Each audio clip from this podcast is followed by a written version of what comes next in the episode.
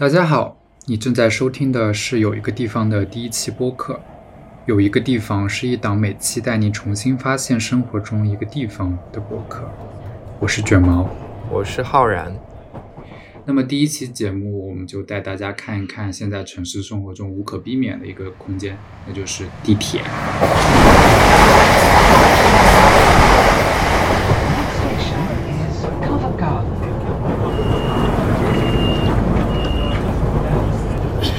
欢迎乘坐地铁二号线列车。Please mind the gap between the train and the platform. 請小心列車與原民間之中隙。卷毛，你先说一说你去过或者坐过的让你印象最深刻的地铁。呃，这现在我和浩然两个人都是在伦敦工作或者求学，那么自然而然，在我脑海里印象最深的就是伦敦的地铁。呃，这边伦敦人都叫它 tube 嘛，它就真的是一个 tube，包括车，包括它的隧道本身都是一个正圆形。最开始来到伦敦的时候坐地铁，呃，就发现弯曲的那个车厢的门就像一个哈哈镜一样，通过 控制你离门的距离，可以看到你在呃那个车厢门上面的倒影，就很奇怪，就可能有两个角正反倒立，然后连在一起，然后没有你的身子。这是我对伦敦地铁的第一印象。说起来，那个弯曲的门，每次让我站在那个门那儿就特别恐慌，就是我觉得它那个门关了之后会把我的头卡在那里。头夹掉，对，嗯，那你说了我们现在最熟悉的，那我要抢一个我们曾经特别熟悉的，就是印象最深肯定就是港铁，要伴随着我们本科四年还有工作两年的一个生活中每天都会遇到的一个地铁，而且我觉得就是港铁，嗯，不管从它的整体的视觉啊、外形，还有它的整个的一个乘坐的体验，都是让人觉得你在香港住了习惯了之后，再去换到任何一个其他的城市，都会开始对那个新城市的地铁嗤开始之以鼻。没完没了的挑刺。对，对就是一个非常舒适、非常便捷的地铁的系统，对吧？对你刚刚提到，我就马上想到港铁非常优秀的换乘系统。呃，它那个体系好像叫什么岛式换乘还是什么？同台换乘。啊、同台换乘。其实，如果大家去香港旅游，应该都会对这个事情有一些印象。我觉得，因为它真的非常的方便。对，基本上在你在换乘不同的线路的时候，它一定会在某两个地铁站会设置，让你不需要走楼梯就可以直接走到月台对面换乘另一条线的这种非常顺畅的换乘体验。哎，所以其实这个是香港首创出来的吗？我不确定，但它基本上是港铁最大的一个特征了。就是我去任何其他的城市都没有像香港用的这么娴熟和这么广泛的。我知道杭州的地铁在规划的时候也有呃用这种换乘方式，然后台北的捷运好像也有。但他们肯定都比香港的地铁要晚嘛。对对对对对，嗯，所以我们就暂且把它当做是这种非常优秀设计的鼻祖。对，如果如果有人发现我们说错了，请指出我们。对，国内很多，还包括不止国内了，就是像伦敦啊这些都一样，就是那个地铁每次要换线的时候，就会不停的上上下下，然后曲折，然后去绕，需要换到这个新的线路去。我记得北京地铁的换乘特别特别的反人类，我我具体不记得是什么了，因为大概是可能七八年前去北京的时候，但我的体验就是要换成一条线，真的要走上十万八千里。其实很多大陆城市，它那个地铁虽然是标示的是一个站，你可以换两条线，但其实实际上的设计就是根本就是两个车站嘛，然后中间修一个隧道，让你让你从一个站到另外一个站去。对对对，所以它并没有去考虑到实际上你需要怎么样可以很快捷的换过去的。对，呃，换句话讲，港铁能够做到这件事情，也是它在规划之初的时候，呃，考虑的比较周全，而且它的线路的设计也没有那么的繁复。就你想一下，如果是同一个站，像上海某一些什么人民广场站那样，有那么多条线路同时汇集的话，其实你无论如何都无法做到那么便捷的换乘的。可能说起来也是因为港铁它一般换乘的线路不是很多。对对，就我想说的那个意思。对，我突然想到，就是你知道那个金钟站不是在扩建嘛，然后嗯，好像它之后会有五条线还是六条线在那里。汇集。对，所以我想到时候看一看金钟能不能还能保持它这种便捷的体验，还是它其实线路多了之后，它可能也顾不过来。让我们拭目以待吧。哦，然后关于换乘，我还有想讲一个事，就是上海上海的那个地铁有一个东西叫做虚拟换乘，你知道吗？那什么叫虚拟换乘？VR 体验换乘？听起来这个词好像很高级，对吧？但它的意思就是你是需要出地铁站，然后在半个小时内进入到呃另一个线路的另一个地铁站，它是当你是换乘，而不会重新计价的。啊，所以这跟虚拟换乘有什么关系？这这很这很物质啊，这一点都不虚拟。呃，就是起了个听起来好像很厉害的名字。地铁建设的时候，可能没有办法做到让两个线路的这个同一个站能够地下的地铁空间里面容纳进去，所以就呃无奈之下只能这么干。我所以所以上海会经常出现这种情况。我印象里就挺多，我记得陕西南路还是哪里，那那边有一家西湖春天还是啥的，那个换乘就是必须要出站。然后我有一个上海朋友之前跟我聊天提到这个时候，他就说那个其实是他童年的一个很好的记忆，因为你可以出站，然后去买一个什么吃的啊、零食啊、烧烤啊什么的，然后再重新进站。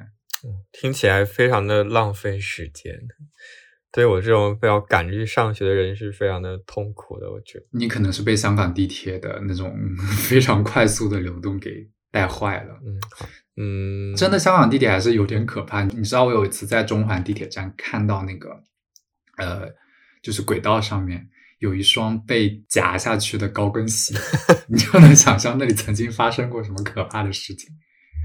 你要真的说起这种挤呀、或者这程度，我觉得给我印象最深刻的一个是北京地铁。十年前我在北京，我住在天通苑，然后要坐那个十三号线，就是一个外环线，嗯然后去海淀的新东方上课啊。海新东方已经时代的眼泪。快要不存在了。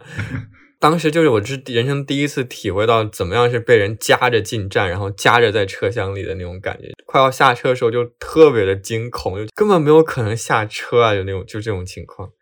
哦，对对对，如果你快要下车的时候，然后你还在车厢中间或者就是座位的那个位置的话，你就会很紧张，怕自己挤不出去。人生人生最惊恐的几个时期之一，我觉得。你说天通苑是那个北京超大的那一大片对对对对对，是就在北边。嗯，我体验过最可怕的拥挤的地铁体验，其实在广州啊，你是不是要说那个体育西，著名？对对，那个那一站是那个是三号线吧？好像一号线还是三号线？三号线。当时是我们呃本科在香港学校的旅行，一起去广州嘛。但因为我有一些事，我就要第二天自己坐火车赶过去。然后当时就拖着一个箱子，好像是从广州东站进的地铁，然后要去找你们的酒店。然后我就记得到体育西的时候，我就被挤进来的人流整个架空了。然后那个箱子就离地了，那之后一路上就没有再落落过地，它就一直被夹在半空中，天，反人类之手。真的特别可怕。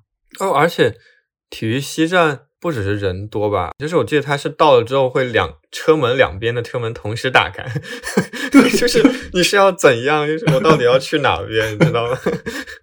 从不同的门出去去换不同的线，它就会继续往不同的地方开。嗯嗯嗯嗯，就是要怎样，就是考验我对广州的熟悉程度嘛。就我有，你 要在电光火石之间决定好自己到底要从哪一边门下。对啊，你要在瞬间做出正确的抉择。哎，说到就是地铁开门这件事情，还有一个就是，你知道人多的时候，你往往会被挤到中间或者挤到某一侧的车门那儿嘛。这时候你就开始盘算：天呐，我下车的那一个站的车门到底是在我这边开的，还是对面那个门开的？如果是在对面那个门开的，我就会很紧张，因为怕呃，就是下车的时候来不及挤过去。如果是你经常通勤的那个你比较熟悉的的话，我就会去永远都去同一个门、同一个车厢，然后我就会一直站在同一个位置。但有时候没办法，就人上来挤着你要动，你也你也我我我都会那种坚挺在门口，绝对不动，宁愿被人觉得是那种没素质的乘客，我也不想。对。嗯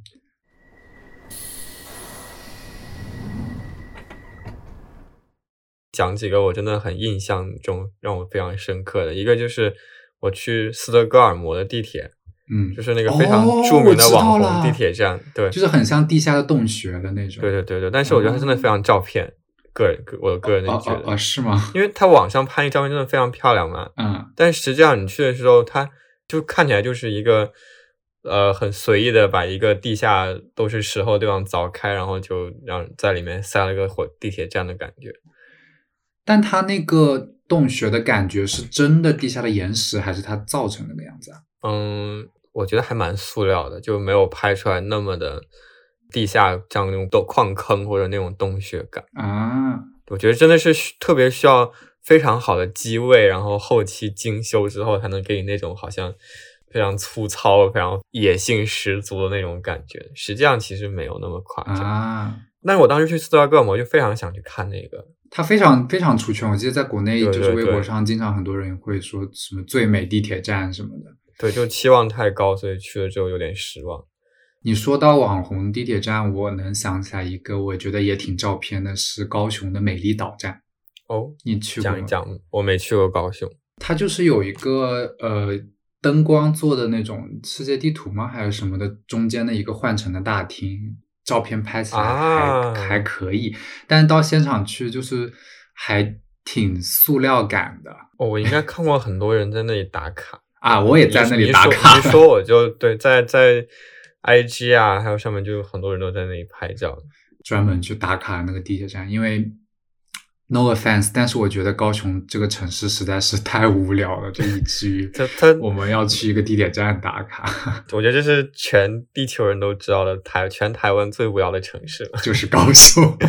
对，而且高雄就只有两条地铁线路，然后美丽岛站就刚好是他们的交界点，所以那是一个唯一一个比较豪华、设计感比较强的一个地铁站。嗯，然后我还学习了美丽岛的那个闽南语发音，但是因为过了好多年，我不确定我记得还是对不对，来来是不是对的？演示一下，演示。叫米里兹，米里兹，米里兹，美丽兹。米里兹，呃，你讲了三个完全不一样的发音，一样的好吧？哎，但我不确定，等下这个是客家话还是闽南语？哎，算了算了，闽闽应该是类似闽南语吧？在台湾的那个地铁站上都会用闽南语、国语、客家话报三次站名。嗯哦，还有一个我想提一个我比较喜欢的是首尔的地铁。嗯伦敦地铁是圆的嘛，嗯，然后首尔地铁就是一个反过来挤，它是真的一个四四方方的方形啊，这很不合理。非常的大，然后每一个那个座位的上面还有那个行李架。你一看那个地铁，你就大概可以想象出来，这个城市的人是平常他通勤是一个什么状态，就可能真的是嗯很远，然后他们就需要一个这种地方去放行李，然后把然后去休息。更加比较像是火车咯。对对对对对，所以给我就是另外一种意义上让我觉得非常印象深刻，而且那个地铁就是很好的配合了当地人的生活习惯。啊。我比较喜欢的地铁站设计可能是华盛顿的，你有去过吗？哦，我去过，那他们都长得一样。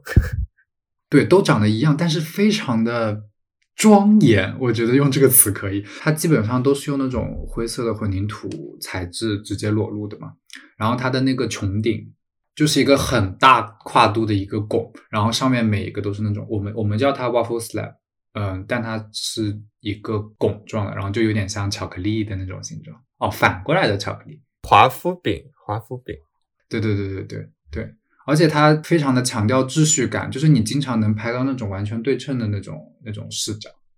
但你不觉得这样就是我去的时候的一个问题，就是我都不知道我到底去了哪个站，然后加上你又人生地啊不熟这嘛，就很惊恐，到底要在哪里对对对下车？这个我觉得我最惊恐的体验是刚开始到纽约的时候坐地铁，因为它会很多不同的车都在同一个站台进站嘛，嗯，而且它又有一系列的什么 Express、Local、Super Express 那种不同的系统。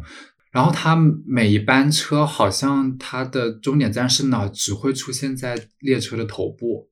然后你如果错过了最开始看到它往哪儿的话，你就你你你就完了，你就不知道那辆车要干嘛。伦敦不是也有这种，就是一条线会去不同的地方，然后它也只是在头部大概写一下它它的终点站，就像那个什么 District Line 啊，还是但像八爪鱼一样的，会有七八个不同的地 终点，然后就是 就就是觉得当地人是要怎么，他们究竟是怎么适应下来这种很缺乏很直观的信息，然后又要可以顺利的坐上正确的车回家的这种状况，就为什么地铁公司也不想改善一下这种情况？嗯，我现在习惯了，真的就是要靠习惯的，有没有其他就是要的办法。靠习惯。但是就是我我不常做那些线路，什么 Northern Line 啊那些，还是很混乱，我就对对对有时候也会在做错。嗯，嗯，哎，你知道伦敦的第一条地铁线路是哪条吗？我好像有看过，是不是那个 Metropolitan？对，Metropolitan Line，然后它也是全球的第一条地铁线路。一开始一直以为是 Central Line，因为感觉 Central Line 是看起来最破旧的那条线，因为坐的人很多吧，它车也比较感觉是那种比较老一代的嘛，然后又没有那个月台，也看起来就是那种快要塌掉的感觉。哎，还有叫 Central 嘛，就而且又在真的穿过伦敦所有市中心的，所以我一直以为它是最老的，后来发现是 Metropolitan。嗯，嗯，请开始你的科普。呃，就是 开玩笑了，开玩笑。就先问一个非常呃外行、非常蠢的问题：为什么要修地铁？那自然是为了让人坐地铁了。因为其实就在那个时候，我觉得还蛮蛮胆大的吧，就突然说在地下挖一个隧道，然后还在城市里面。以前的城市没有那么大嘛，就是在工业革命之前，一般说到去坐火车，都是会去一些很远的地方。嗯，其实你差不多也都讲到点子了嘛。就我们刚说，伦敦第一条线路是 London Metropolitan Line，然后它的建成开通时间是一八六三年，第一次工业革命后一阵子，所以伦敦正在一个飞速发展的过程中。然后当大概当时那个的时候，呃，伦敦有散落着很多不同的火车站，就你知道 Paddington 啊，嗯呃，St Pancras、Kings Cross 那些，但他们都是连接了伦敦和别的城市。然后随着那些火车站的建设，然后他们周围就发展出大面积的城市区域。那么这个时候，交通拥塞就变成一个当时非常大的一个问题。在地面上建火车轨道不是一件可行的事情，因为它是会把城市空间给割裂的四分五裂的嘛。那么，那如果我们把火车建设到地下会怎么样？我觉得当事人的脑洞真的蛮大的，现在想一想。但你从一个逻辑的角度上想，那么我们能怎么办呢？我们要么建在空中对啊，我觉得修桥比较直观嘛，对不对？，anyway，他们选择的选项就是在地下造铁路。在最开始的时候，其实并没有 underground 这个用来代称地铁的这个名词出现。呃，当时的那个铁路也只是被叫做 Metropolitan Railway，就它还是被认为是一个火车线路的。哎，我突然想到，很多国家把地铁都叫 metro，嗯，所以其实是不是从 metropolitan 这里引申过去的？哇，那我不确定哎，这不觉得很合理吗？但伦敦自己又没有用，伦敦自己叫它 underground。叫它 tube。对，因为虽然现在我们叫它 underground，可是很多的地铁都不是在地下的，包括伦敦当时最早修建的那条 Metropolitan Line，它也有很大一部分的站台其实是在地上的。当时呃受限于技术的缺乏，所以当时的修地铁的方法都只是浅埋，就是它可能只是在呃地面以下两到五米这个深度，然后他们的建造方式就是呃明挖，就是从上面先挖出一个坑，然后在里面建好轨道之后，再把它重新呃道路给封起来。哦，只有两到五米那么浅，对，就是最开始的时候都是浅埋的，嗯、所以其实只相当于一个地下室一样的感觉。对你现在去很多很老的呃站台，你都会发现它其实并没有很深。你刚说的那个 Central Line 就是伦敦的第一条深埋地铁，就是真的是地下几十米的那种。哦，长知识了，长知识了。对，它深埋是因为技术进步了嘛，然后这样就更安全了，还是怎么？对，当然了，当然了。嗯，我我告诉你一件我之前也没有意识到的事情，就是第一条地铁线路它还没有进行电气化，那么他们地下使用的仍然是蒸汽火车，啊，有点难以想象。所以你能想象当时的那个地铁里面的环境有多么的恶劣？我觉得在里面坐车难道不会窒息吗？就那前面那个烟往后冒，然后全部都拥进后面的那个车厢里。它即使是在地上都被很多人诟病，觉得它呃非常非常的影响环境。而且你又在地下，那个地铁里面的那个环境是非常非常非常恶劣的。那你也能够侧面的想象到，呃，为了解决当时伦敦的交通问题，他们采用这样一个举措，其实也是充满争议性。但可能为了解决更严重的交通问题，他们也不得不这么干。哦，而且我觉得就是我们现在感觉很多都已经司空见惯，然后你去想想它最初是怎么发明和怎么慢慢改进出来的时候，就不会去想到原来它曾经一开始出来的时候会是一个非常不人性、不完善的东西，会经过时间去慢慢的把它一点一点的改进成我们现在去看到的这种样子。但可能真的很需要去迈出这一步，嗯，就是很大胆的去把这个事情先做出来，然后才有了我们今天这种很便捷的东西。你怎么开始这么冠冕堂皇的夸奖他了？但虽然他很多问题嘛，但是真的就是，对对对，不管怎么样，先把它做出来看看。嗯，我还读到一个非常有趣的小的 fun fact，你知道那本小说就是《爱丽丝梦游仙境》？哦，它它也跟地铁有关吗？呃，有一点点关系。它的最终确定的名字叫《Alice Adventures in Wonderland》，对吧？嗯嗯，但是它最初那个作者 Lewis Carroll，呃，想要取的名字是《Alice Adventures Under- Underground》。Underground 真的假的？他是掉进兔子洞，是进，其实就是进入了一个地下的世界嘛。当时那个时间恰好是伦敦第一条地铁通车之后的几年，然后他就被别人提醒说，你应该改一个名字。如果你的这本书被和当时的 Underground 给联系在一起的话，一定会销量非常不好，因为当时的 Underground 是一个非常非常 臭名昭著的一个东西，对，像所以他才把名字改成了 Wonderland。像就是 Alice，然后一个漂亮的公主，然后就被弄得一脸一脸煤黑。直接可以跑去灰姑娘片场。对对，坐一趟地铁，然后爹妈都不认得。对，就像你刚讲的，这个地铁刚出现的时候，更像是一个为了解决交通问题的一个无奈之举。虽然这个想法非常的大胆，但的确最开始有一系列的问题存在。但是到了二十世纪初，就是一九零零年之后，这是第二次工业革命之后，对？对，电气化了。对对，就电气化了，包括伦敦的各种火车站啊，各种地铁线路都进行了大量的电气化，慢慢的地铁才变成了一个呃，它的舆论导向就转向了一个更好的方向。反而因为工业革命，地面上的那个环境越来越糟，而地下因为呃先进的电气系统和那个时候的通风系统，导致地铁里面反而变成了一个空气清新的地方。然后啊难难以想难象用这种词来描述伦敦地铁。对，然后我我我不是刚说就是呃，Central Line 是第一条深埋的地铁线路嘛？那它也是一一开始建造出来的时候就是一个电气化驱动的地铁列车了，呃，所以当时就有广告去宣扬 Central Line 里面的空气多么的清新，然后包括车厢的设计甚至被呃叫做 Cathedral，就是是一个非常非常高级的存在。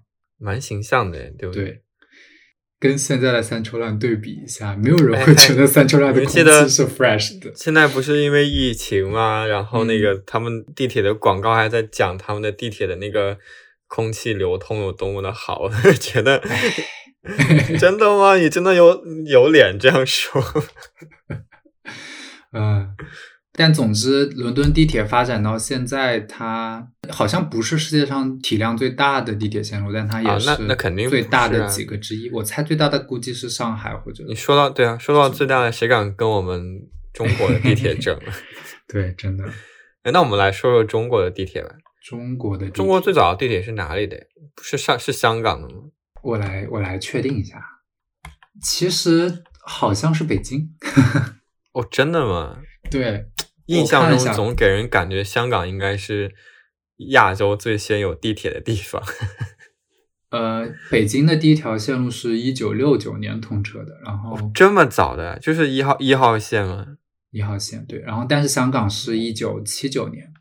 哇，晚了十年啊！关于北京的地铁也也非常有意思。我们刚刚不是说最开始人们为什么要修地铁？那么伦敦这边是为了解决交通的问题。那北京呢？其实北京当时，你能想象北京当时有交通拥堵的问题吗？大部分人应该还是还是靠走或者人力车吧。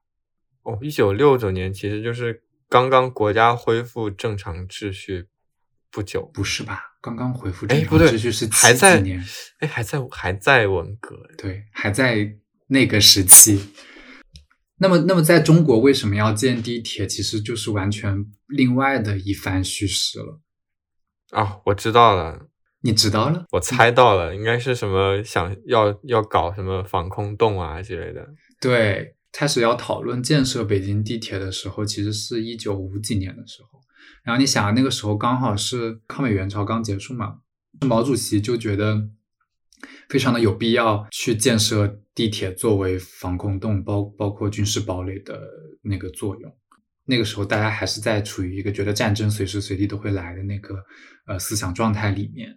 嗯，那肯定，嗯，嗯而且当时其实形势上确实是这样的嘛，就对对对对，就是二战也结束没多久，而那个时候我们的苏联老大哥，在二战的时候，莫斯科的地铁其实也建成不到十年，然后那个时候就作为了军事指挥基地和防空洞使用，所以当时的呃北京方面就受到了极大的启发，觉得可以通过建地铁线路来加强自己的军事的那个怎么说防备能力。哎，其实这件事，那个朝鲜的平壤的地铁，不是号称世界上最深的地铁吗？就也是拿来嗯当、当防空洞使用的。你不觉得现在的平壤就可以让我们窥见当时的北京可能是什么样子的吗？我们北京肯定比平壤好多了。就是当时的北京。看资料的时候有看到说，周恩来当时就评价说，当时的北京如果想要交通问题的话，直接提供两百辆公交车可能就能够解决，而而而地铁的更重要的意义就是在呃军事上面的一些意义。呃，因为当时中国跟苏联的关系还是挺好的，呃，苏联那边就派了一些专家过来帮北京这边一起规划他们最开始几条线路的规划和设计，然后中国这边也派了上千名的留学生去到苏联那边去学习关于地铁的一些技术的东西。可是接近六十年代的时候，中苏关系不是就破裂了嘛？因为苏修，苏修，对 也苏联修正主义，对苏联他们苏联这个社会主义也不纯正。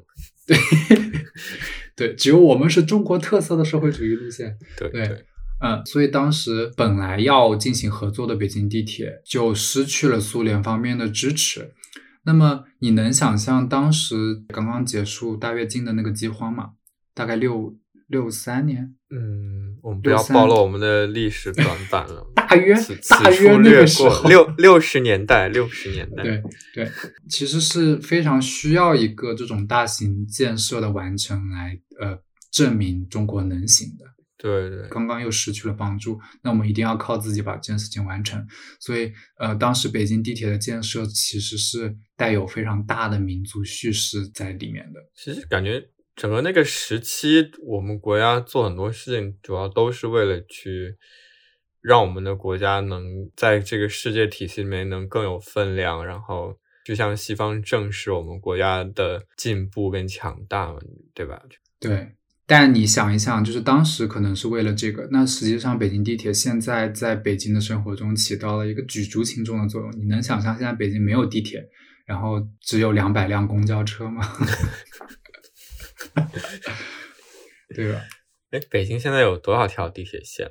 可能有二十多条。我没有确认过，但是我之前看了一个对比图，就是零八年奥运会时候和现在二二年要举办冬奥会之那个地铁线路的对比，简直是太可怕了，就是真的是中国速度，我只能说。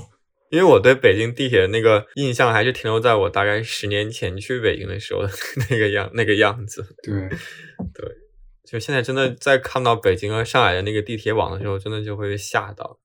哎对，上海是什么时候修地铁？上海是一九九几年第一条吧？哎，上海甚至不是中国第二个修建地铁的城市哦，除去香港，除去香港，所以，所以第二个是什么地方？天津哦，真的吗？啊、为为为什么为什么天津需要那么早修地铁呢？天津人，你不要打我。不是，好像天津那个地铁是用一个什么已有的线路改造出来的，所以嗯，嗯，感觉上海修地铁，我觉得就非常的理直气壮、合乎情理了，对吧？是做一个经济经济中心，嗯，我觉得特别有意思的一个点是，呃，一九九五年的时候，国务院颁布了一个叫，呃我来我来朗读一下哈，国务院办公厅关于暂停审批城市地下快速轨道交通项目的通知。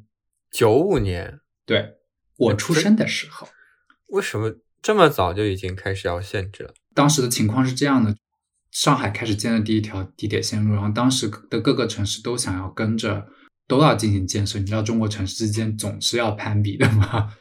但是当时中国要建设地铁，其实都是大量的借外汇。啊、对，可是，在那个时期，人民币又在大量的贬值。当时就认为说，如果各个城市的那个地铁的建设都批复的话，那么中国在几年之后一定会背负大量的外债，因为你人民币不停的贬，那么可能会呃令中国陷入非常大的经济危机。所以他当时就呃踩了刹车，所以这可能导致中国的地铁发展退后了个十年左右。但这个决定仍然是非常有价值的。但是你知道，我想说，这个决定显然并没有起到什么实质性的作用。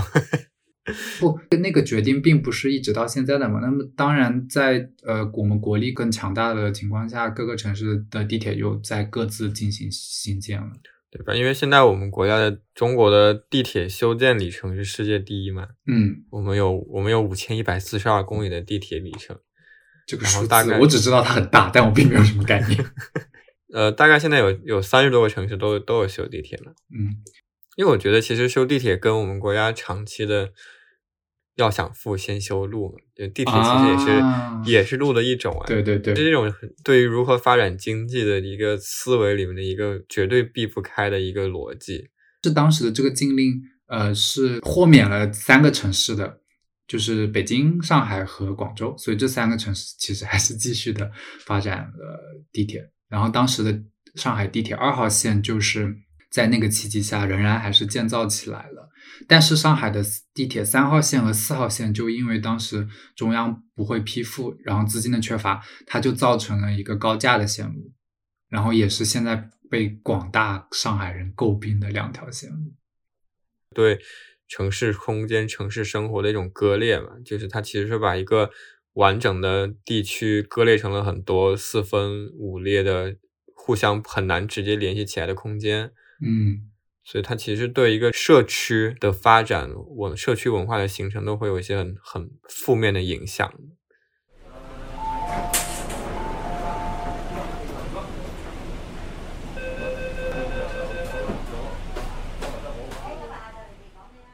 不如我们挑几个比较典型的地铁，我们来讲讲地铁一般都长什么样子好了。好呀，其实我们现在最熟悉的一个就是伦敦地铁站，嗯因为其实伦敦地铁站盖的比较早嘛，那所以嗯它其实主要还是那种就是椭圆形的隧道设计比较为主的。嗯个人比较喜欢的就是伦敦地铁站，非常现在叫复古了，但因为它修的比较早，所以它其实以前就是啊，对，它其实就是古，是上一个时代的审美，就是其实非常的不像地铁站，有时候我会这么觉得，就是它会用很多非常华丽的石材、木材，然后会有很多雕花，就装饰性非常的强，跟我们现在这个年代再去修地铁站的那个风格就会完全的不一样。会喜欢它的审美的上的东西，是因为它真的很老，你能够在上面看到它经历了几百年的磨损，变成了现在这个样子。包括你可以看到，呃，电器的线路什么都是裸露在那个隧道的内内部的嘛。你就能够感觉到这个庞大的一个机械一直躺在伦敦的地下，然后再慢慢的衰老下去的这种状态，你就会感受到它的古老，然后再加上伦敦地铁本身有的那种闷热的 那种氛围感。对对，真的是一种时空穿梭回维多利亚时代那种感觉。是因为伦敦地铁实在是修建的太早了，所以在现在已经有大量的废弃的地铁站出现了。那么对那些废弃的地铁站，其实他们也很多被转用成了一些别的功用。我经常坐的那个 Jubilee line，它做了个沿线、延长线，然后好像就把一个它本来那个在市区 Charing Cross 附近还是哪里的一个站就废弃掉了嘛，然后那个站好像现在就拿来给大家做那种城市废弃攻坚的一种，有一个什么导赏团之类的东西，是吧？对对对对对，你说的那个 Charing Cross 那个站，在很多影视作品里面看到的什么伦敦地铁被炸，啊就 Sherlock 里面或者什么什么里面，大部分的那些场景都是在这个废弃的铁地铁站里面拍摄完成的。所以它也是大家在影视作品上看到的各种伦敦地铁影像的一个浓缩。我们平常坐的车会走过的那些路线，可能其实只占到整个地铁系统的一半，嗯，对吧？因为它很很有大量那种就是拿来要做平常日常维护，包括车要转向，要它会有各种这样辅助的空间。对，通风啊、消防啊，各种的空间的要求都。对，其实整个地下是一个地下宫殿，就其实就很像蚂蚁窝吗？啊，对对对对对，我有时候在地铁里走的时候，就觉得它真的曲里拐弯，然后上上下下，然后还都是那种圆筒状的，就很像我走在一个蚂蚁的洞穴里面。，对对对就，觉得有时候觉得蛮恐怖的。我们真的应该什么时候去看一看那个导览的那个，应该还挺有意思的。对，如果我们约到的话，我们可以再在另某一些节目里面给大家介绍一下下这个实际的观赏体验。对，嗯，然后除了这个观赏之外，其实有很多的废弃的地铁站也被转用成别的用途啊，就是包括呃，除了拍电影之外，有些可能会被呃一些通讯公司用作储存他们的线路之类的，或者有些也真的变成了呃军事中心啊，或者那些通讯中心的总部之类的。拿来当数据中心还蛮合理的。对，因为它恒温，对对对，嗯，嗯，军事就有点 像看看零零七一样的感觉。我们之前不是说很多地铁站在当时二战，包括一战当中都会被用作防空洞使用吗？对，这也是一个现在你无法去想象的一个场景。如果看呃当时二战时期很多人睡在那个地铁的轨道上那个照片的话，你就会觉得哇，真的是一个另一个世界哦，真的有人睡在上面过吗？啊！不然我说防空洞它是什么意思呢？啊，我的天呐！当时二战时候，一九四零年到一九四一年，伦敦被德国的空军连续的轰炸了几个月，那一个事件就被叫做伦敦大空袭。嗯，很多地铁站就被用作防空洞使用。哇，你这么一说，让我突然好有画面感，就是坐地铁的时候就会有一种现代跟历史重叠的感觉，就是每天通勤上下学的地方，然后曾经就会是大家躲避纳粹，然后去争取生存空间的一个地方。但是二战刚开始的时候，呃，官方就不是很愿意把伦敦地铁站当做防空洞使用，因为他担心人们会赖在里面不出来，因为里面比较安全。什么鬼？嗯，也有道理，因为如果他们一直赖在里面不出来，但它会影响日间的地铁的正常的运行嘛。就当时即使是在德国大轰炸伦敦的那个期间，其实伦敦的城市还是正常运作的，然后大家也都会正常上班。到了下午四点钟开始，大家就会在地铁站门口开始排着队，有序的进入下面的防空洞睡觉。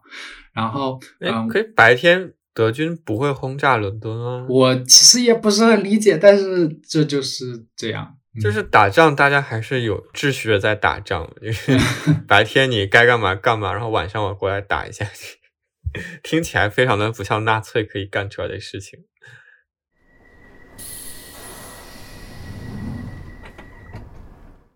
现在城市就越盖越大嘛，如果我们住在郊区的话，每天进城出城坐地铁一到两个小时的时间，嗯，都算好的了。对吧？嗯，你的窗外永远都是全黑的，就会有一种在某一个很静止的空间里面停留了相当长一段时间的感觉。对，所以其实我觉得它从某种意义上，嗯，会比像星巴克呀这种实体门店，它去鼓吹第三空间，我觉得它其实比这种空间更更像是一个我们日常中会用到的第三空间。所以你一般会在地铁上干什么呢？嗯，来伦敦之前就刷手机，然后才能干什么？对吧？然后因为主要是因为港铁有信号嘛，但伦敦地铁就没有信号，所以我有时候会看看书。嗯，你应该也会看书啊？上下班路上就可以看看书。对，但我每次看一看就会特别困。之前网上不是很多人都会说，哎呀，伦敦地铁里面大家英国人都好爱看书啊，大家都在看书，不像中国大家都在刷抖音、玩手机。但其实可能真的是因为伦敦地铁没有信号。在有网的地方，我觉得就玩手机人会明显增多。是的，另外一个我比较喜欢做的事情，哎可能听起来有点 creepy，就是我觉得看别人吗？对会喜欢去观察在一起的乘客。啊，那我也喜欢。你想想，其实蛮有意思的嘛，就是大家会在一个这种空间里面短暂的相处在一起 嗯，就是最近不是大家坐地铁都要戴口罩吗？啊，对，然后你有没有发现，大家戴上口罩之后，伦敦的俊男美女的比例明显的提高了很多？我有时候就坐在地铁上就会发现，哇，真的光看眼睛，很多人都好好看啊。特别喜欢去看别人穿什么好看的鞋啊，然后什么好看啊的衣服啊。对，其实本来伦敦就是一个非常时尚的地方嘛。哎，你有在伦敦地铁上遇见过什么明星吗？我遇见过一个明星，我跟你讲过，那不是在地铁上，啊，是吗？但豆瓣上经常会有人发那种，就是我就觉得为什么我在伦敦待了这么久都没有见到过 可能可能是因为疫情吧。？Maybe 就昨天还有人拍到 Boris Johnson 在坐地铁，在坐火车，然后不戴口罩，然后就被。Oh my god！但我觉得为什么从来没有碰到过这种比较有名的人在车上，这是一个问题。嗯，嗯，我觉得他们使用公共交通的频率是蛮高的。我们刚不是都说我们喜欢在地铁上呃观看别人嘛？但有的时候和目光和对方对上了之后，就有一点点尴尬，然后我这个时候就会往别的地方看。呃，你知道那个卖燕麦牛奶的那个牌子 Oatly 吗？他他怎么了？他前阵子就在伦敦地铁上投放了很多的广告，然后其中有一个就特别有意思，它上面就写着：“我知道你不想和人有眼神的沟通，这个时候如果有一个广告可以让你看着有多好啊！”它的广告上面就写着那句话。有一些线路上面还会有一些诗歌，哦，对对对，车厢里面的广告嘛。这那些诗歌到底是一些经典的，还是现代人写的？现代人写的吧？我们有试图读几个，但都读不太懂。英文的文学造诣还不够高。事实上，就是伦敦地铁的广告，真的我觉得文化气息特别的重。嗯，见过的就是在宣传一些呃文化活动，然后展览、电影演出比例最高的地方。对，就它没有那么浓的商业气息，而且就算是商业广告，他们也会尽量做的非常的有文化一点。而且我发现那些广告都特别喜欢用各种各样的文字去推荐他们的东西，而不是用一些非常爆炸性很强的图案去去渲染他们的那些，啊，对吧？我觉得有原因的，因为你在地铁站里面你是走过的，就像你你记得手扶梯边上的那些呃广告，一般都是大量的图片嘛，但是在地铁上，你其实像我刚刚我讲的，我有的时候就在找一些东西能够阅读，那我读一些字当然是比较好的。但它的文字那个，不管是它的比例，还是它文字的占的画幅的比例，都明显的更大。我觉得，就是你不觉得在香港就不会这样？香港还是会主要用很多很绚丽的图案，然后明星代言这样的去给你，就很广告的广告。国内的大多数广告，它的思路还是这样的嘛？哦，你有没有见过？好像是在上海还是哪儿？我觉得国内现在肯定都有，在地铁隧道内壁上做的广告对，是啊，是啊，伦敦也有嘛。啊，不是伦敦没有。哦我说，的你是说是那种就是火车开的时候，然后它会开始闪动那个。好好厉害啊！它是一个巨长的屏幕嘛，然后就把每一帧分开那种。应该就有点像那个跑马灯那种感觉。或者会玩那种，就是你在一个本子上画很多图案，对对对对然后你开始翻那个书，然后它就开始对。那个还挺神奇的。我觉得国内的听众可能现在觉得我们两个非常的落后。我觉得国内的地铁有一点好的是，你知道它那个到站不是会用那个亮的圆点来显示现在到什么站了吗？我觉得那个还挺清晰，就是告诉你现在到什么地方。但是在英国这边，它就还是很 old fashion 的，就贴了一张那个地铁地图在那儿。然后有的时候就会就是会站那儿一直研究，用来杀一杀时间。但你说到它这一套视觉系统，就是你说的所谓的原点，它其实是伦敦地铁发明出来的。哦，就是像电路图一样的那种。对对对，其实是呃有一个叫 Harry Beck 的人，他在一九三二年的时候给伦敦地铁重新设计了这一套线路的视觉系显示系统。他当时提出，这个线路不再需要显示那个站与站之间真实的距离，而可以用等距。嗯，然后所有的线路只有九十度跟四十五度的放射状的线表示出来，嗯，然后把每一个站串起来就好了。你要这么说，我也不惊讶，就是它是伦敦地铁这边首创的。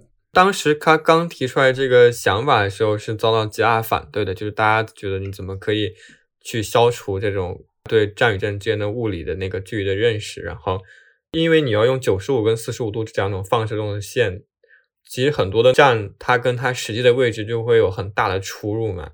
嗯所以其实我觉得一开始准确性是一个很大争议的问题，但后来就明显这个东西它是更高效、更精准的，能让大家知道我具体要去怎么使用地铁。对对，这其实就是一个 diagram，嗯，一个分析图，就它是提取出了最重要的一些信息，然后把它变成图像化，而不是真实的地理的状况。那它就会让它想要凸显出来的这些信息，呃，就更加的显眼了咯。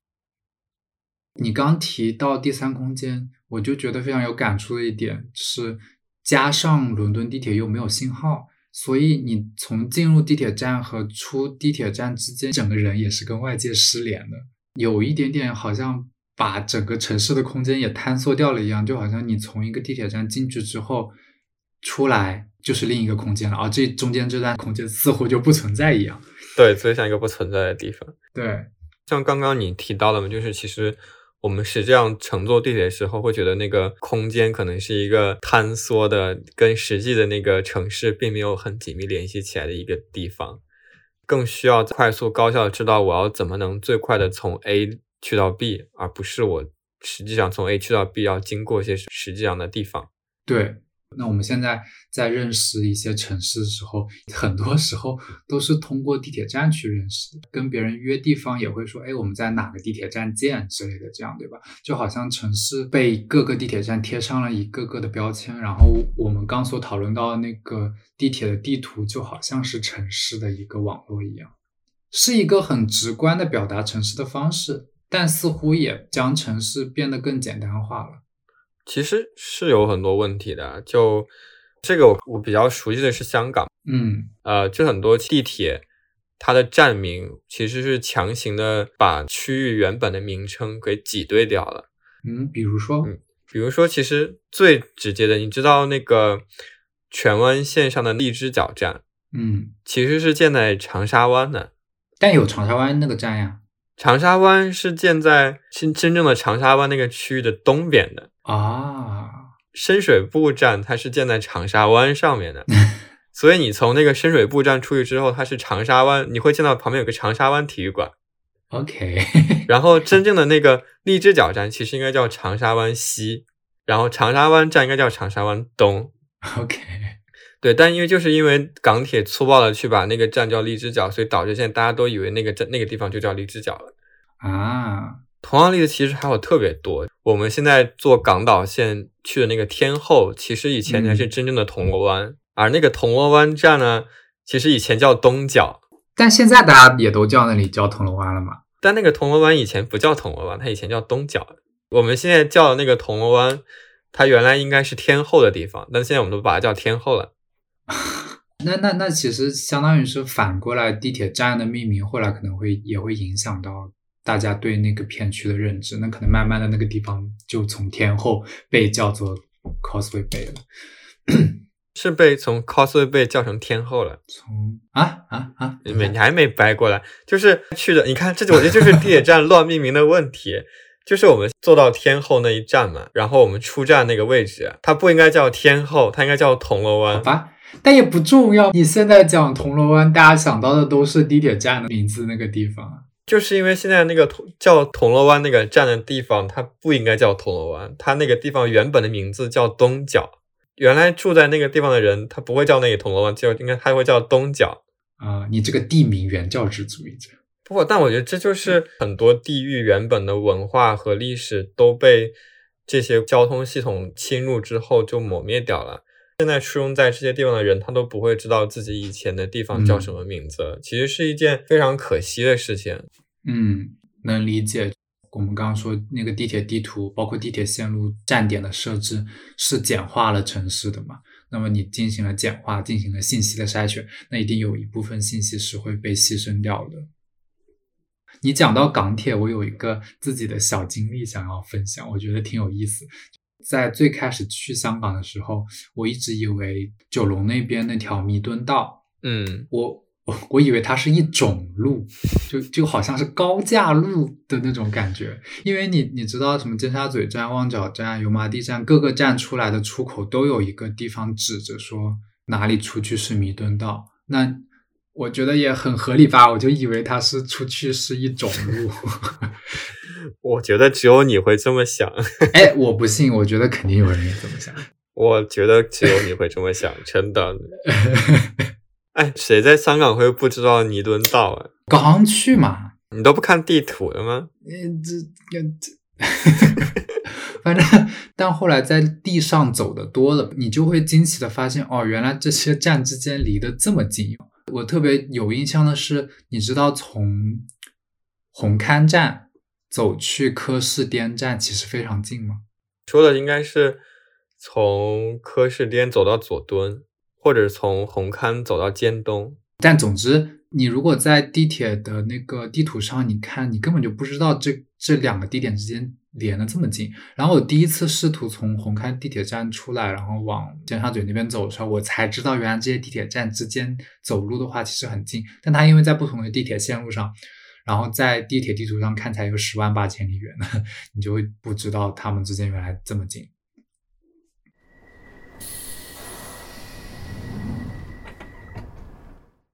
哎，刚又想到另一个点，就你刚说很多香港的地名其实是被地铁站给错置了的嘛，就是对，被集结了。对，记不记得当时港铁来过我们学校讲座，然后他有讲到当时港铁站的设计的时候，为什么强调颜色的设计？不是为了好看吗？呃，也挺好看的哈，但是，但他说那个时候之前的港铁公司觉得那，我想到为什么了，是是为了让大家区分上一站跟下一站。对，因为当时公司觉得香港的有一部分市民是文盲，他们可能看字是看不懂的，啊，就需要用非常鲜亮的颜色来方便乘客知道自己处在什么。等一下，等一下，怎么跟文盲又扯上了？这是这是一个真的原因吗？啊，是文章告诉我的。然后我的天呐，那可是有问题，我要怎么把一个颜色跟具体的某一站联系起来？那我还要把它背过吗？就什么啊，旺角站是红色的，然后太子站是绿色的，这样。你不是记着了吗？但是太子站不是绿色的，朋友。对啊，我就乱讲。你看我其实也你就记也记不住啊，你为什么要要为难那些文盲，还要让他们对颜色？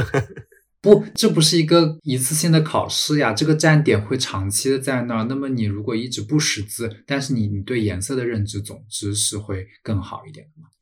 它其实选取颜色的时候还是有一定逻辑的，比如呃，我记得黄大仙站就是黄色，钻石山就是黑色，然后它在黑色那个马赛克里面会点缀一些白色嘛，来表示是钻石。然后彩虹站就是彩虹。哦，我知道了，好像一些比较繁忙的站，他们就会倾向于使用红色，因为比较亮眼嘛。啊，好吧，听起来很有道理。对，但我对这个文盲关怀表示怀疑。还有一点是你刚提到的，就是相邻的两个站之间会尽量使用反差比较大的颜色，这样不会让人混乱。这个是合理的嘛？对吧？还是比像华盛顿还有很多地方，它每个站都用完全一样的设计，还是要好很多，要贴心很多。对，就像我刚刚说，它设计之初怎么选这个颜色是一回事，但它一直在那儿之后，它整个火车站的设计都是向着那个颜色去走的，所以你会对这个地区甚至都产生跟地铁站相关的联系。我去回想我们当时的大学站，你就会脑子里马上想起那个天蓝色。哦，是的，是的，因为我后来不是工作的时候就一直住在炮台山了嘛，嗯，炮台山站就是墨绿色的，我觉得特别的好看，就里面一种特别的复古，然后它那个白光打在那个上面，也是变成那种比较绿一点的那种感觉。嗯，我我想强调的是，用颜色的进行的这个设计，其实也是一个分析式的 diagram，就是帮助地铁去把城市中的不同空间标签化。就这件事情肯定有好也有坏，呃，一些地点之前的一些呃历史啊文化的东西就会被牺牲掉，但是可能好处是能够让这个系统更加的高效，然后它反过来也会生成它独特的一种文化。嗯，对，我们抛除这个对城市市生化或者怎么样这种这种影响，我觉得单纯从那个地铁站的视觉设计的考量，我觉得还是很成功的，嗯，对吧？其实如果稍微延伸一点说的话，整个港铁的视觉设计，它一套体系互相搭配的都特别好，包括它其实港铁有单独给自己的车站设计一套字体，叫那个地铁宋体，你知道这个吗？我知道它好像那个横的笔画跟竖的笔画那个粗细度好像有经过非常细致的研究。让那个字非常的容易辨识，辨识度很高，然后非常的容易区分。嗯啊，它的那个中英文的那个比例也会专门有调整，对，就是不会让中文和英文互相抢对方的那个视觉上的那个呃显眼多。嗯然后它每个那个指示牌要放在什么位置，然后频率就做的我觉得都非常的好。嗯，但我觉得就是新开的一些地铁站，有些没有那么好看。嗯，可能需要一些时间的积积。累对 呃，可能使用的材质很太塑料了的感觉，用铝板弄的嘛。对，用铝板。对，然后有一些什么呃地上的历史的那种展板，就我其实觉得没有什么必要。哦，但你要说到什么历史展板那些，在国内我又做更夸张，会做各种文化墙，什么就是每一站都恨不得把自己的历史都贴到墙上。是，我觉得西安是我现在我能想到最典型的反例吧，就是每一站都要做的非常的复古，然后弄得跟古代宫殿一样，会贴一些什么呃壁画什么的，做的有点过于花哨了。嗯。可能因为国内地铁站多少也都还是很新的，我们很自然都会喜欢一些有历史感、有一点点的那种东西。我觉得这个不是说我想要历史感，我觉得就是因为毕竟车站它本身还是一个去疏导交通为主的东西嘛，就是我觉得你可以用一些比较巧妙的元素去体现出来你当地的一些特色，但并不需要做的这么的生硬跟直白吧，其实。呃，如果去针对城市的文化进行一些抽象概括，然后把他们的一些文化去抽象化的包含在它的一些，比方说它的视觉和它的字体上，我觉得它可能如果做的很成功的话，就会反过来让它也变成去宣传你的城市文化的一部分，而不是对。就比方说，你看那个刚刚我们说到香港地铁的字体，嗯其实它现在已经反过来变成了一个香港的象征的元素了。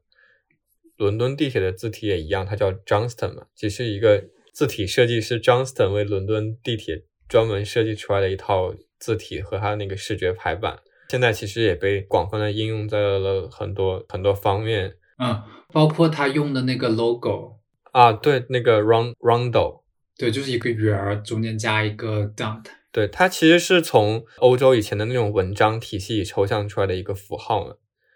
因为它做的非常的成功，所以它其实反过来，它影响到了其他后续各种城市对自己地铁标志的设计，其实都是一个圆圈，然后 稍微改一改什么的，嗯，对吧？对，是需要去重新从这些方面去思考，我们要怎么样去利用地铁去传播我们引以为傲的文化的，而不是只是生搬硬套的去把我们的文化搬进地铁站里面。哎，那你这么一说，我突然觉得可能重庆的轻轨是一个好的例子，啊、可以这么讲吧？我觉得，嗯，但它似乎和设计其实倒也没有太大的关系，是这个城市本身的那个特色实在是太鲜明了，导致它的轻轨在那儿可能必须得是那个样子的。对对，对，这就属于没有很用力的在做设计，但是效果可能我特别喜欢它那个同仁局站。是哪站？啊 同仁局是那个过了长江之后南边的第一个站，一出来就是一个巨大的高架桥，然后有哦哦哦哦，有一些楼梯的那个经常会出现在电影里面的。啊，对我就是看了《火锅英雄》，然后特别火哎，火锅英雄，对，我就想说这个，但忘了名字。但是你现在想到重庆轻轨，你想不到它关于设计的任何东西，它所带来的那个让你觉得震撼的感觉是这个地方本身的原因。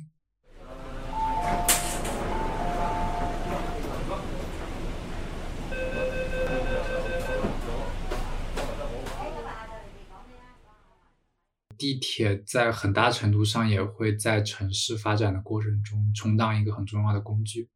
从开始的伦敦的第一条那个地铁线路，除了解决了当时伦敦的交通问题，更远的郊区的人能够实现住在郊区，然后工作在城里这件事。啊，我的老师们都是住在郊区的，其实我其实也住在郊区。嗯，你那根本不算伦敦。对对，你现在在中国那些大城市，你根本无法想象，如果没有地铁，你怎么办？城市跟地铁就是在互相成就，因为有了地铁，我们可以把城市越盖越大，但是因为有了城市越来越大，我们又必须要修更多的地铁。对，嗯，而这其实是嗯值得讨论的一件事情。就伦敦第一条 Metropolitan 建设的过程中，那个地铁公司还同时开发了沿线的很多郊区的一些住宅项目嘛。当时还给那一大片的区域，哎，等一下，等一下，我问个问题，嗯，你那个时候所谓的郊区是哪里？就现在也还算是郊区。你那里是不是在当时也算郊区了？其实，我住在 Paddington，然后 Paddington 是当时 Metropolitan 最西边的一站，这边有一个主要的火车站就已经在这儿了。后在二期、三期之后，Metropolitan Line 就一直往西北方向一直延伸了。当时其实延伸的比现在我们有的 Metropolitan Line 还要更远。伦敦的西北大量的开发一些住宅区，那里广告城，你可以既亲近于自然，然后又可以乘坐地铁去到城市里面上班的一个地方。那一片的住宅发展都叫做 Metro Line，取名于 Metropolitan。哎，这很像香港新市镇的开发。哎对啊，对啊，嗯，到现在其实不也是，就是如果有一个楼盘，他说他在地铁附近怎么怎么样，他就可以卖特别贵。其实很合理。对，但是，嗯、可能在中国还好，因为中国的人口实在是太多了。在英国郊区都是非常低矮的房子，然后全都是住宅区。发展到现在，可能就会出现一些城市活力不足的情况，非常单一的，都只是住宅的功能，没有什么别的功能。哦，是的，我我今年做的项目嗯做设计的那个基地就在一个郊区嘛，嗯然后我们经常去那边考察的时候，就一个人都见不到，嗯感觉没有人住在那里一样，但是房子又特别的漂亮。嗯，对，这个现象其实在美国更加的严重嘛。然后有专门一个城市规划上的词用来形容这个东西，叫做 urban sprawl。遇到了一些熟悉的英文单词，城市扩张，但是他用的这个词 sprawl 就很像一种病毒蔓延出去的感觉，它其实是一个非常贬义的形容。城市好像毫无节制的慢慢的往外延伸出去。二十世纪的时候，在美国出现了钢筋水泥能够建造的那种高楼大厦，同时汽车的拥那个家庭拥有量也不断的攀升。那个时候的城市发展是一场汽车和电梯之间的比赛，那么在美国，汽车绝对是赢了的。美国的城市大面积的向外面延伸开来，导致出了非常非常大片的死气沉沉的，只有住宅区的一大片的郊区的现象。那么在英国可能情况没有那么严重，但是因为地铁的当时的延伸，导致这边的城市发展也是没有节制的铺散开来的。嗯，其实挺像的嘛，就是一种睡城的感觉嘛。对亚洲跟欧洲都有嘛，对，白天就去城里上班，然后晚上回来。像我们北京刚刚提到那天通苑什么之类的，也都是这样的嘛。对，某种意义上，地铁承载的作用和美国的汽车是一致的，在成就你城市可以往外发展的同时，可能也有一点纵容了你城市无限制的往外扩张。欧洲和美国人他们比较喜欢这种田园式的生活方式嘛，他们就是觉得，我的家就是应该在一种田园牧歌的地方，所以我才要很想去不停的往外扩。我觉得这是二十世纪的时候一直是这种思潮，可是，在近二十年，不是很多欧洲的、美国的城市都反而去看向香港的 compact city 的设计，更紧凑的、效率更高的一种设计嘛？他们也在反思说，那么无节制的扩张到底是不是对城市更加的有害呢？倒不觉得是不是有害，他们生活在那种乡下，真的不觉得无聊吗？通过交通网把他们联系起来，但实际上他们在这里又什么都获得不到，周围就除了别人家就什么都没有了，就是我完全理解不到。扔去香港过上一两年，他们可能就不想住在这里了。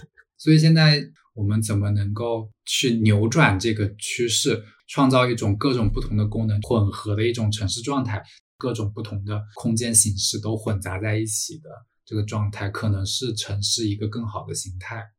其实现在规划界的比较流行的什么 TOD 模式嘛，就是什么交通主导，然后做城市综合体什么的。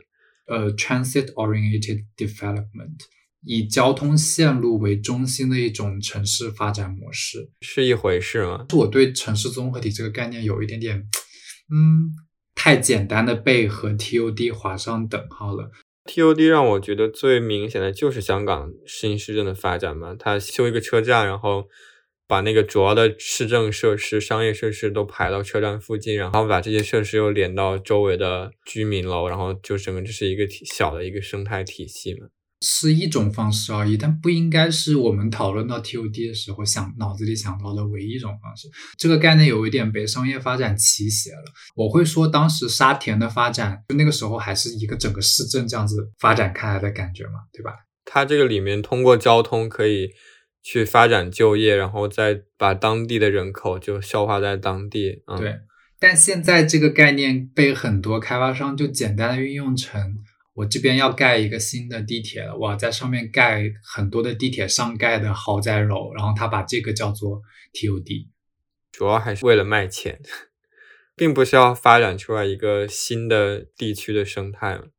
对，嗯，这个概念的重点在于，我以简单的交通枢纽为中心，以它为一个催化剂去活化周围的城市发展，给它带来活力，给它带来活动的可能。现在很多开发商变成是我要把这个地铁站做得非常非常大，它变自己变成一个巨大的综合体本身。可是我不顾周围的街区的一些发展，像香港很多什么呃住宅的那个开发，其实都是这种状况嘛。像什么就那种非常大型的地铁上盖那种住宅项目，奥海城，对，奥海城变成一个独立的大量的富人住在那里的一个区域，它跟周围的空间反而没有一个更好的连接。拉回本质，就是我们真的这么依赖这种用通过地铁扩张的模式吗？香港其实很多人是在质疑港铁，嗯，就是一家独大，在盲目的不停去扩张。大家可能都听说港铁是世界上最赚钱的城市地铁运营商了，嗯，他们不但是去卖票去赚钱，然后他们还会去开发地铁沿线的商业，嗯，和地产。钢铁每延伸到一个地方，它就会对当地的一些特色，嗯，和当地的原本的商业生态去进行一次毁灭性的洗牌了。对，它基本上就是到一个地方就在那边嘣放一个巨大的综合体，去复制一个跟其他地方完全一模一样的商场，嗯，然后去把一些大的连锁品牌引入，然后就是会去把很多当地的小的本身当地人开的一些店铺就挤垮。然后又因为港铁他们线路越来越枝繁叶茂嘛，然后又会把很多其他的一些包括巴士啊、小巴这些其他的交通又挤掉。嗯就每开一个新的港铁线，然后就会有很多巴士公司的线路要被迫要停运。嗯就是这种东西到底是不是对一个城市是好的？就是我们真的这么需要这么便捷的地铁线吗？这其实是一个问题。嗯。那我觉得这件事在中国的语境跟在英国的语境可能又不一样，因为中国的对像上海的郊区，它其实副中心非常多，中国人口就是这么多，而且我们习惯了比较密度高的居住环境。但是，假如你把它放在英英国伦敦这边的语境去思考，那更多的可能是利用已有的地铁站作为一个枢纽，然后它可以把你连接到一个更大的城市中心。可是我在这里本身可以向外辐射出一些就业机会，辐射出一些餐饮业啊、娱乐业啊各种的丰富人们生活的东西。那么让那片可能原先只有单一功能的居民区可以变得更加的丰富。巴黎之前提出的 “fifteen minutes city” 的概念，就是说想要让人们在走路或者骑车的十五分钟内都可以到达生活所需的各种地方。那么你想要达成这个目标，在现在已经这么大的城市里面，可能就需要借用地铁这样一个层次更高一点的交通系统，首先把你聚拢到某一个小的枢纽上，然后再以这个枢纽向外扩张，形成一个小小的嗯圈子。然后这个圈子可能变成组织一个城市最小的一个单元。我觉得你这么去理解 TOD 的话，它是一个好的想法。对，当然，它如果被商业地产过分骑斜的话，它就会变成是简单的去建造一个商业综合体在地铁上。对，听起来是一个非常美好的模式。对，但是但是实际上，在被各种大资本集对结的发展现状，就非常难以实现，就很需要政府、嗯当地的社区，然后这些开发商要进行各种各样的调和跟妥协，嗯实现起来就非常的困难。嗯，呃，我们自然也会认识到，我们现在在讨论这个问题里面，地铁只是小小的一个元素而已。它的出现必定是带有一些嗯没有被完全解决的问题的。这就像它最开始出来的时候，是一个大家都嗤之以鼻的一种非常恶劣的环境，但在几十年之后，它也会被改造成一个完全是便捷了人们城市生活的一个工具。那么，如果乐观点看，之后关于城市发展的更大的问题，可能也会有一个嗯嗯更好的解决方案出现。嗯，希望可以有一个更好的方法。